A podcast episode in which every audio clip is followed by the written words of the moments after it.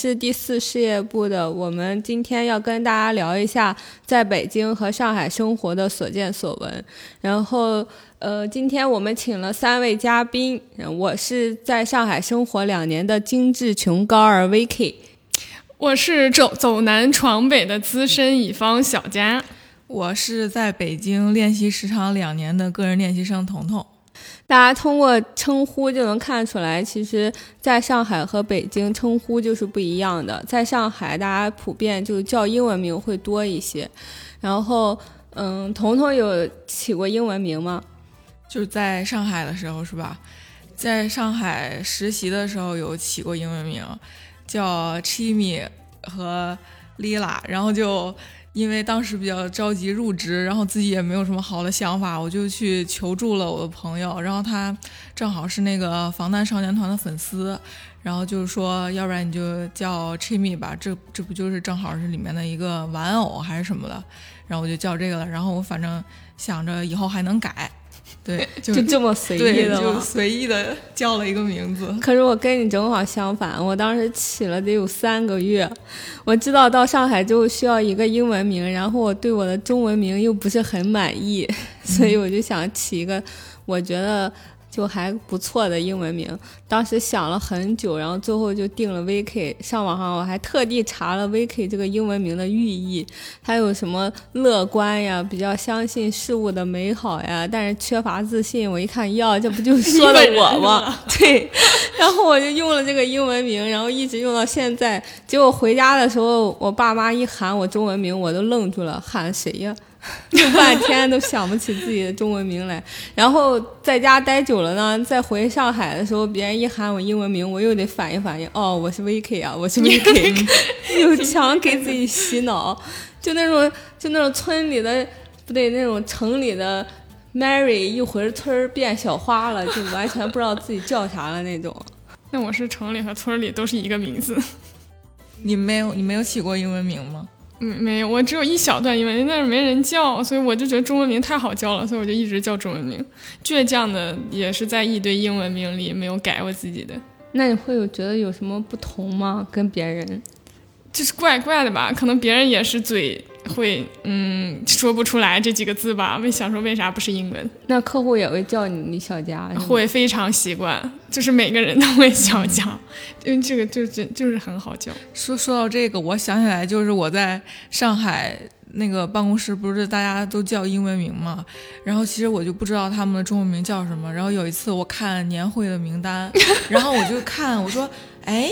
我们部门还有这个人吗？然后我就我就奇怪，然后我看他叫艾伦，他说我说哦，那他名字应该叫刘艾伦，好像也没有什么不对。后来我才知道人家不叫这个名字，人家中文不叫这个名字，就是把英文翻译成中文叫了。嗯，就是之前在上海有个同事。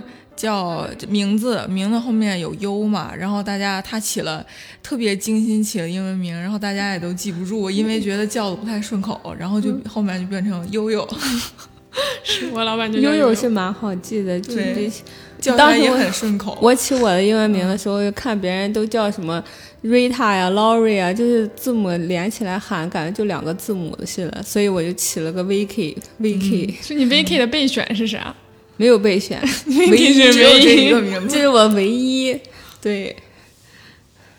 那说到上海跟北京，其实上海跟北京从天气上就大有不同。其实上海确实是个蛮潮湿的地方，没错。然后北京就特别干，然后我在上海晾个衣服两三天的都干不了，然后在北京我靠一夜就干了，都没有太阳一夜也可以干。完全，我就是都不拉开窗帘，就一晚上洗，早上就干了。何止是晾衣服干，晚上睡觉也很干。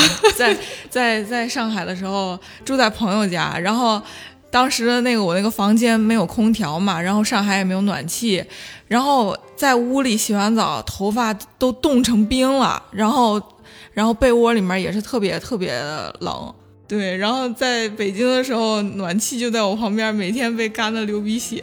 但我觉得上海比较潮湿，就因为上海的那个绿植覆盖率比较高，然后其实我特别喜欢上海的秋天，然后它就九月份，但差不多就会满城桂花香，特别好闻。对我就是骑车的时候就，然后就能闻到那个，然后整个感觉就特别舒服，香香的。然后半夜两点加班回家的时候，小区楼下还是香的。对对我，我从那个什么，从郊区赶到市中心去上班，我的天啊，地铁上一路都是就是绿色的景象，无论春夏秋冬。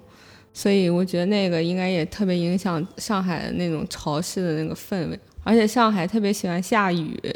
对，但其实我觉得你像那种桂花什么的，在北京其实也有。就是之前我自己租房的时候，离那个是住在比较偏的地方嘛。嗯然后有一天我上班的时候，他其实离地铁挺远的，然后我就要骑车过去。哎，我那天转过去的，就是骑车转转弯的时候，忽然闻到一阵桂花香，哇！我觉得那简直就是那一天的好心情。我觉得那是一个给我的惊喜，让一让我一整天的心情都好了。是我我也特别喜欢花，我还喜欢去拍那些花。南方很容易皮肤好，对，就是就因为潮湿对对对，然后人家北方就会干到爆炸。而且我在南方的时候就完全没有那种浮粉啊什么的，就是水润到爆炸，这不得不说一下我的脚后跟儿了。因为脚后跟儿有故事。我在南方的时候脚后跟儿特别润，然后我来北方之后就爆皮儿，我的天啊，就像那种、像个农民下地之后呀80岁的老大爷，对，后面就干裂。我靠，我到现在都没有找到有什么办法让它变得就是像在南方城市一样特别的就润一些。呃，在上海，大家就在南方城市，大家都是比较精致的那种，就。嗯，包括公司里的同事啊，他们那穿搭呀，也会就每天根据上衣啊、裤子啊来配不同的鞋。有的女生甚至会配不同，根据每天的心情配不同那种香味儿的香水儿。精致，就是我觉得我之前同事他们都很，就是很讲究穿衣搭配啊啥的，然后会认真的化妆。我就是在那里最不精致的人。那你会受到感染吗？呃，好像也并没有，啊，你不觉得他们会对你影响很大吗？我就是太累了，我感觉我都没有坚持。比如去酒吧的时候，我就吃大素颜，穿 T 恤我去酒吧，我都要好好装扮一下，虽然装扮不出个一五六来，但是我真的是真的是有努力过。那我就是完全也不是，就是实在是太就是可能太累了吧当时，嗯，但其实大家去不同的场合的时候，我看大家都就是特别精心的装扮，就比如说圣诞节啊，他们就会可能会画那种小鹿妆，没错没错，这个特别有仪。式感。对对对嗯而且什么万圣节会画那种就烟熏妆，或者是那种贴一些那种伤痕的贴画啊什么的，我就特羡慕，我特喜欢上海那种仪式感。没错没错，就是我这我我走我回来之前，就是赶上万圣节，然后就跟朋友出去的时候，路上就是巨多人，大家各种打扮，然后那个什么鱿鱼游戏吧，是，对今年好多人办鱿鱼游戏，嗯，就在路上走特、哦哦人特多，我看那个上海街道上还有人办天线宝宝呢，我觉得那好酷。我我要是有朋友能跟我一起那样，我就撒开了花儿了。我们公司会那个啥吗？就是会会节节日有人办不了？你可以办啊！那 今年对，今以年圣诞节你可以戴这个头啊圣诞树，对啊，哎，马上就圣诞了，你来吧，我来我办那棵树。你带带我们第四事业部的气氛那这样吧，这这个我们搞一搞，啊！我们打算煮那个热红酒，热可在公司吗？啊，在公司可以煮。对，公司有壶，我们可以煮那个那个热红酒。刘刘畅那儿别有太搞了，脱了他。可以可以，那我们那那那这样好不好？这样就是我们这期节目要是破了多少，我们就争取那天你搞这些唧唧歪歪，那天到这儿不听了，老子走了，你爱喝干多少？请全公司喝热红酒。那没不必要，破了多少我们可以就是认真的举行这个活动，拍了照片可以发公司公众号，那你有机会那你。不给人家奖励，人谁给你听啊？真的是。那哦，那也是，给你个机会，等我们煮好热红酒，你戴圣诞帽给大家发一下。嗯，可以，可以，真可以啊我戴圣诞帽给大家发一下。节目里为证啊，没证没证，这话一放出去可收不回来那了。收听量破万好嘞。圣诞节的时候，我在上海去过那种圣诞集市，就那种就会有各国的小吃，然后还有很多热红酒，然后摆那种很大很大的圣诞树，然后上海街头的圣诞氛围真的超浓。北京我好像没有怎么，我之前就是都是圣诞节好像很少在外面，都上班。对，你有我也那么湿。对，就这么惨没有惨对过我我，因为我离北京离得特别近嘛，我家，然后我一般过节就会回家。对，那你在上海过节的时候，一般都去哪儿呢？我靠，那太野了，真的不能播。上海有个那个巨鹿路那个下沉广场，哦，那就我也去过一次。那里面全是酒吧，就各种酒吧，有蹦迪的，也有那种单纯就听歌的那种。然后我们也去过蹦迪的，也去过那种听歌的，反正就，哎、哦，那我实惨，我当真的是年轻啊！我靠，下班去的，我还穿了衬衫嘞，就看着特别像开会刚回来，然哦后去我我那个我那个朋友当时穿了一个吊带裙，然后背着个书包，那书包里装了电脑，然后准备蹦迪的时候，在蹦迪对面有个馄饨摊儿。码了 PPT 嘛，我就好惨进去蹦的迪，我靠！他穿一马丁靴、吊带裙，背一个很商务的书包，然后在那码 PPT。这件事情对广告人来说好像是很正常态。对对我在商场里地，就是商场那个走特偏的那个走廊里，坐在地下给客户写那个。我我在上海也跨过一次年，哦，对，讲给大家听一听，用我的悲惨经历博大家一笑啊。当天呢，我跟我朋友，我们两个人去外滩跨年，然后我们就想等着那个三二一倒计时嘛，以为会有什么烟花或者灯光秀之类的，然后大概有几万人吧，就聚集在那个台子下面，然后我们就一起三二一倒计时，然后等来了。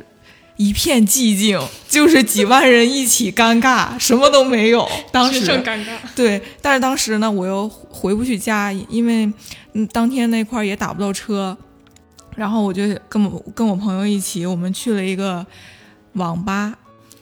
去网吧干嘛呢？当然不是上网，因为人家已经没有座位了，我们就站在人家的座位后面看了一夜《猫和老鼠》。只有在人家去厕所的时候，那个人特别善良，他说：“ 我去厕所了，你们坐会儿吧。”还是人搞的直到第一班地铁终于开通了之后，我们就搭着地铁回家了。上海除了有很多好玩的，也有很多好吃的，也包括北京也有很多好吃的。我特别喜欢吃那个上海的哈林牛蛙面，你们知道吗？没没吃过。不知道，就在那个南京西路步行街那附近有一家店，反正上面有特别多的牛蛙，三十多块钱一碗，然后下面可以盖面，也可以盖饭，然后有不同口味儿的。你们有机会去上海可以吃一下。我感觉我待了一个假的上海，啥也没吃到。那北京也有挺多好吃的呀，我就特别喜欢北京的卤煮，还有什么麻酱火烧呀，嗯，还有什么涮肉。对对嗯。爆肚、涮肉，然后还有那种就特别本土的那种烤肉，啊，对对对，对，还有那种特别本土的炸鸡，老式炸鸡。我靠，这店真的好多啊！对，而且感觉北方吃的就比较咸，然后南方吃的就比较清淡。对对。上海有也有那个什么年糕排骨，不是，你的年糕？排骨，而且我感觉上海的东西都挺挺小份儿的。然后我我在上海。吃早餐可以吃一笼那种灌汤包，然后吃一份大排面。我在北京只能吃一份面。对，你还记得外卖？你还记得要点外卖点烤串儿？就是嗯在上海，我人在杭州也是，就是能点一串，就是一串一串点，然后点能吃很多样。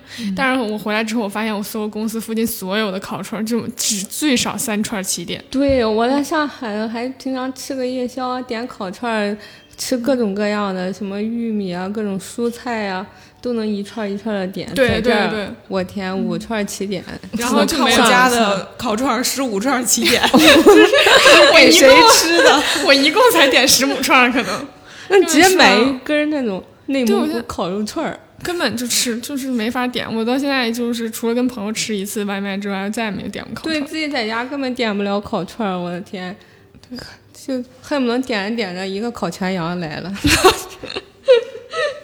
哎，那你在上海感觉玩的也比较多？那你周末一一般都去哪玩？我一般就逛逛那些，呃，武康路啊，什么什么思南公馆呀、那些。就上海的路还是蛮好走的，就比较窄，然后路边都是梧桐树，然后天气好的时候就出去走一走。然后，哦，我还遇见过明星，谁？我遇见过，我去看展的时候碰见了白敬亭。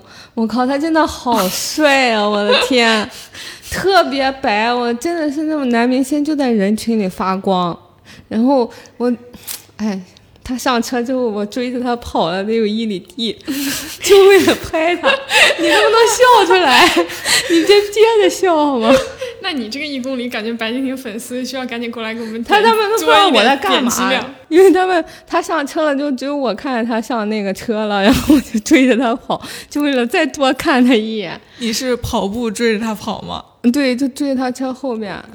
就去看展的时候，当然我看好看偶像剧啊，当然就看一个什么，呃，好像是一个香奈儿的展，然后对面正好在办一个球鞋展，然后白敬亭不是很爱球鞋嘛，然后请了他来，然后正好那是他离场的时候，我看那么多人，大家都在围着看谁呢？我靠，我也要去看，结果一看，我靠，白敬亭太帅了，是太帅了。我还遇见过那个谁，KTV 在 KTV 里遇见过李佳琦，我就出门上个厕所的功夫，一转头，我的天，这是谁呀？我都差点又跟他进厕所，不过呸呸呸，我没进啊。然后还有那个谁，还有那个哦，何广智，就我在在上海的一家店里吃一个新疆炒米粉的时候，感觉跟广智的气质很像。反正就在那儿坐着的时候，我一抬头，妈呀妈呀，何广智！我靠，当时就还是太害羞了，要不然就遍地是明星。对，真的遍地是明星。可能我个人本身就有吸星体质。对，然后走哪儿都能碰见明星，在南京西路步行街上逛街的时候也碰见过几个明星，真的是就出突然出现在你的面前。天我在上海一个明星也没碰见过。不过你在上海太忙了呀，就就没有出去玩过。你不喜欢一些酒吧吗？哦，那跟啊对，跟同事晚上会去酒吧，就喝一些小酒。对，也没蹦过迪，本来想认真的蹦迪一次，结果也没有实现。但是我在北京也遇到过名人，不是明星，感觉北京不太好遇见这种特别流量的明星。都有谁？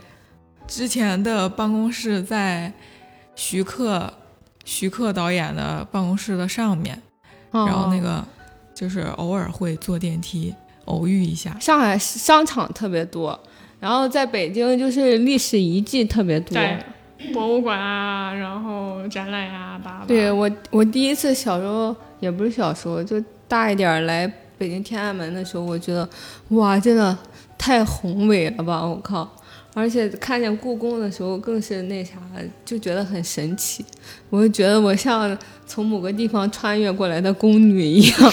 你应该说公主，公不对呀，那里面不是一些格格吗？嗯，清代然后对呀。然后我平常在北京的时候，周末就喜欢逛一些那种胡同呀，然后也逛逛那些博物馆啊，那种历史博物馆、自然博物馆、美术博物馆那个。我觉得都都蛮好的，都蛮有趣的。胡同还挺可的，对，胡同什么南锣鼓巷、北锣鼓巷都挺，就历史文化底蕴比较深。我想想啊，周末我一般逛公园吧，然后看展、看音乐会比较多，其实也就差不多吧。你有推荐的公园吗？推荐的公园，其实我从来北京之后就没怎么去。逛过，直到今年才出去逛。然后今年逛了北海公园和圆明园。哦，圆明园我哎，圆明园好像没去过。圆明园现在比较荒吧，没有那个什么圆，不是有两个，一个圆明园，还有一个什么？颐和园。颐和园啊，颐和园比较对，颐和园比较那啥，就山山水水的特别好。但是圆明园有，就是新孵出来的黑天鹅。你是去看黑天鹅的呀？那我们附近朝阳公园儿啊，我之前家住附近就有将府公园儿，也很好，朝就是阳公园儿很很适合跑步。真的大的可怕，我朝阳公园儿有点儿，我我特喜欢北海公园儿，因为我觉得那个北海公园儿那个是叫白塔寺吗？对他就是有小时候的记忆，是吧？对，我对我让我们一看荡起双就桨。就我那个语文书上的封面嘛，对，你们没有这感觉吗？我我北海公园我去过，去北海公园玩的时候，那个那下面不是可以划船吗？然后我玩了一天之后，那天正好出了个新闻，说那划船翻了两个人，然后我妈以为是我呢。真吓死了！那是我上大学的时候，然后没什么钱，然后我跟我妈说啥，我根本就没钱坐坐那个船，好吗？还翻船呢，我哎，那能看见故宫的那个是北海公园吗？好像景山公园，对。那景景山山公园。然后我去北海公园的时候，还遇到一个老大爷在那儿弹那个手风琴，啊然后就感觉人家还晚年生活还挺悠闲自在挺。滋润的，对哎，你不是跳过广场舞？对，那是 解压专用，因为那个团结湖公园不是离我们公司特别近嘛，嗯，然后有时候就想不出来东西的时候就。就去和老头跳广场舞，上次还被我偶遇了，就跳那么一会儿，对，我就还被跳了一会儿就遇见他了。我那是已经跳完了，特别开心，身心舒畅，然后我就往回走，你看他那在那跑步呢，我就跑那一会儿对，就他就跳那一回，对对我俩都跳那一回，你在附近可。开心了，在跟那个老头儿 领舞，领舞。人家，我觉得我也有希望当一个领舞，因为我跳着跳着后面就有人排成队了，然后我听他们在那边窃窃私语，他说：“你看人家协调性多好，我有这个潜力。我觉得跳广场舞真的挺好的，我特别喜欢看他们跳，然后有时候也出于害羞不敢加入，但是我在”加入我们吧，打不过就加入。在别的城市的时候，我有跟着他们跳过，我靠，真的好开心啊！公司年会能不能表演一个跳广场？真的吗？你要当领舞吗？他呀，他呀，可以穿可以，穿上那种脑白金的那种那种那大爷大妈的裙子足，力健的布鞋。哎，这个这块可以招个商，有没有 想投广告在我们他大姐，你可真是资深广告人，我告诉你，招个商什么资？深乙方资。深乙方，其实除了跳广场舞比较解压，我在上海的时候会去外滩吸吸欧气。哦，我都不敢提外滩。我现在听到外滩害怕是吧？害怕。但外滩真的很好，我也是，我去跑步，对外滩的景色真的好美啊！然后，但是我因为当时在上海没什么钱，我住在郊区，所以我可能每个月会去一次外滩吸吸欧气，我就觉得让自己意识到自己还在上海。我 然后，然后不要就以为自己就在在郊区就不那啥不努力了，就在这里激励自己，然后看这纸醉金迷的城市，你难道不想奋发图强吗？在那个外滩旁边买个房是吧？我靠，我真想，能不能赐予我一座房子？天呐，那你是挺敢，我不敢的。我那我觉得那个地方真的好美，我去好几次了，我都没有看烦它。哦，那我推荐一个在北京的吧，就是单向空间，就这是一个非常非常绝的地方，就是它现在搬到那个东风东风艺术区，然后就是。就是你可以在那儿看书，然后自习，想干啥干啥，然后电脑放在那边，你出去也无所谓，反正你就是整个周末你就可以从早到晚待在那儿，然后真真的真的环境特别好，而且有的时候还能碰见，就是在那边呃明星会有偶遇偶遇偶遇许知远，许知远的迷妹。那个地方很大吗？不大很小，他们二楼就是办公的，然后一楼就是咖啡和书店，就那真的很好，你就去一次你就知道，就是别的城市也会有，就是单向空间在常州也有，这也去过，但是就是在那个商业区，然后很那个，但是这个它就是在一个创意园区里面，然后人非常少，很安静，对。那里面可以坐着看书，可以，可以，可以，可以，嗯，除了喝的有点贵之外，其他都挺好。这你也敢说？喝的有点贵。那这再招个商，那赞助我一下好了我们。这是一个自由的台，他们针对的 TA 可能不是你。TA 不是我，但是我感谢他，我真是以前不上班是在那儿待好久。真那个地儿真挺好的。哎，那你觉得这城市有发有带给你啥变化没？就被迫经济啊！我在上海就生活那几年之后，我就发现大家都都挺挺好看的，真的好看。然后，而且大家都都就是都化妆，然后都搞一些穿搭呀什么的。然后我发现自己就很胖，然后什么衣服什么也穿上也不怎么好看，就很土。所以我就想着减肥了。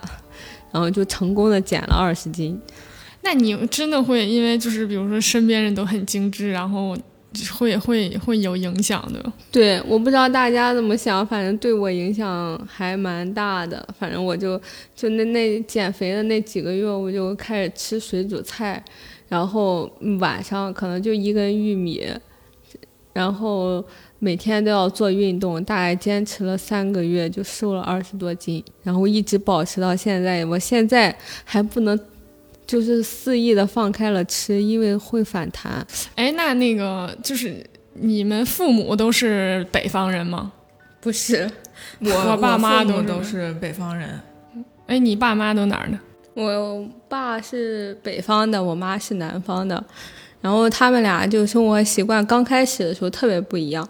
我爸就是在，呃，跟我妈在一块儿之后吃米饭都要往米饭里添酱油，因为觉得一点味儿都没有。对，他就往里面放酱油。然后我妈来到北方之后，特别喜欢吃那个窝窝头。我爸就说他这穷人才吃这玩意儿呢，我都吃够够的了，你怎么还吃这东西？你都当成宝了。然后反正就是，好像他们俩生活习惯特别不一样，最后就被我妈给整改了。彤彤，那你爸妈嘞？他们都是北方的吗？对我爸妈都是天津人，然后我感觉他们饮食习惯上其实是没有什么差别的，然后所以连带着我就特别重口味。然后我从就是我奶奶。吃我小时候吃我奶奶做的饭长大，然后就是口味特别重，然后我奶奶口味重，我爸口味也重，然后到到我现在口味也非常重，所以说就是有时候太淡的菜，其实像南方那种口味比较淡，我就可能吃不太惯。嗯嗯，我也是，我家里都是北方人，然后我就吃特别重口，然后我刚开始去南方的时候就巨不习惯。就就是吃，感觉就根本就没味儿。那彤彤，你刚到上海的时候，就是对上海的饮食有什么感受吗？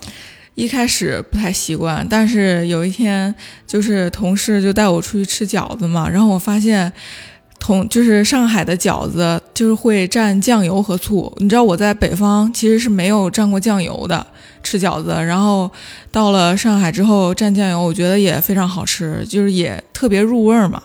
然后，嗯，吃大排面啊或者什么都会加好多好多的醋，嗯。那小佳，你在上海吃的怎么样？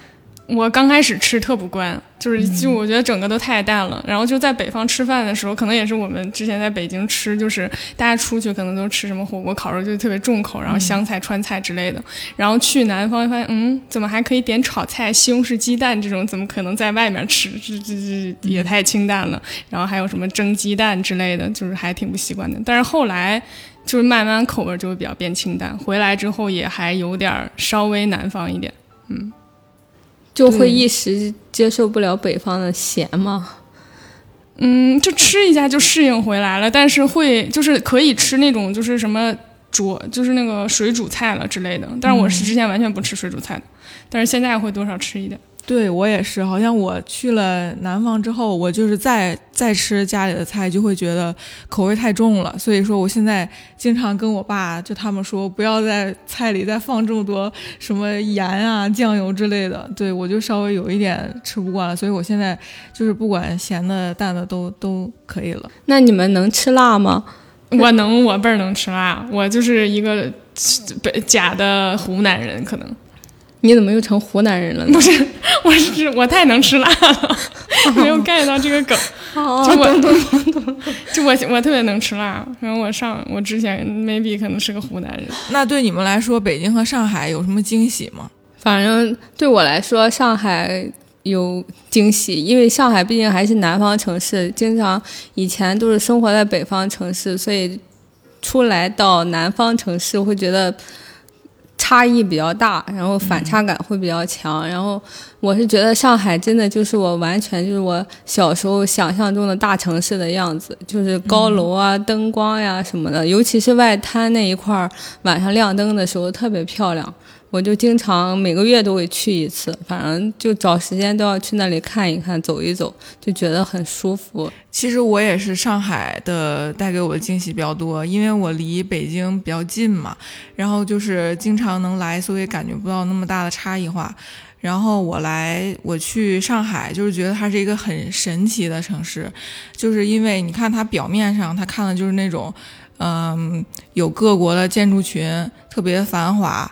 然后你再往里走，其实它是那种非常有生活气息的，有弄堂啊，然后还有衣服挂在外面，然后就是有到处有阿姨卖八宝饭，其实非常有生活气息。其实是这种反差感让我觉得很神奇的地方。这个是上海晾衣服，真的是是 我觉得第一个就从感官上觉得就是。对，怎么说？我我也感触特别深，就是第一第一次去上海的时候，发现衣服都晾在外面，就是就很奇怪，因为好像在北方很少有衣服晾在外面，我们几乎不会这样。就我觉得这种很觉得衣服是自己很私密的东西，就不想放晾在外面展示给大家。而且而且它是那种弄堂，就是你左边。就是夹在中间的那种，两边晾的都是衣服。越是弄堂里面，它晾在外面的衣服就会比较多，而且他们会把内衣晾在外面。对对对对对，就每次走在路上都害怕飞来横祸，你知道吗？还真不把大家当外人呢。对对是。那我志哥对北京有啥惊喜没？我是觉得北京就真的是一个历史底蕴蛮深的一个城市。反正我到天安门，还有那些博物馆，都觉得还有故宫，尤其是故宫。然后进去之后听导游讲解某某皇帝在这儿干嘛干嘛，某某妃子是从哪里哪个门抬进去的，就去侍寝的什么，就觉得这个真的很神奇，好像就是。就历史感觉近在眼前的感觉，我也觉得故宫是可以每就是每年感觉都可以去一次的地方，而且也不腻。每个不同的天气要去感受一下，尤其是雪天。我也是去过很多次故宫，但是感觉还是没有把它看透，是 可以细品。那彤彤，你觉得北京就有带给你什么惊喜吗？北京。嗯，外在环境上没有带给我很多惊喜，希望北京男人可以给我带来惊喜。在线征婚，在线我也征一个。那你那小佳，你在北京有什么惊喜吗？没有哎，我觉得北京天不不是北京上海都差不多，嗯，就就感觉基本上一样。哪儿有朋友多，我觉得就会生活比较舒服。哪儿工资高你就去哪儿，所以我现在回来了是吧？哎，彤彤，那你就是在。上海和北京都工作，你觉得这两边同事差别大吗？嗯，我觉得差别还挺大的。我就感觉北京这边的同事其实都挺有个性的。就比如说我来咱公司的时候，然后我刚来就发现我旁边坐了一大哥，浑身都是纹身。我天，真的给我吓一大跳！我我从来没见过一个浑身都是纹身的人。我平常见顶多就是胳膊或者腿上某个部位有有啊纹身什么的。然后每次公司发了什么小就是礼品啊之类的，他就迈着他的小碎步，然后去抢礼品。我就觉得一个有纹身的人和一个这样的人就是非常有反差感。对，特别可爱，我觉得。然后后面就是在经过多处的交流，我就知道哦，原来他原来是搞乐队的，然后是贝斯手，嗯，然后我看他还在公司放了吉他什么的，还经常唱歌，嗯，这是我的一种福利。温柔的花臂大哥是吧？哎，那志哥嘞，有没有有意思的上海同事或者北京同事？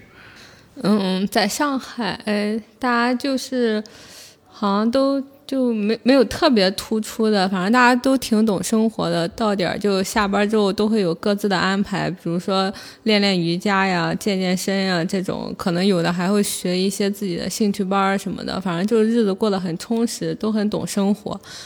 嗯，在北京倒是有一个。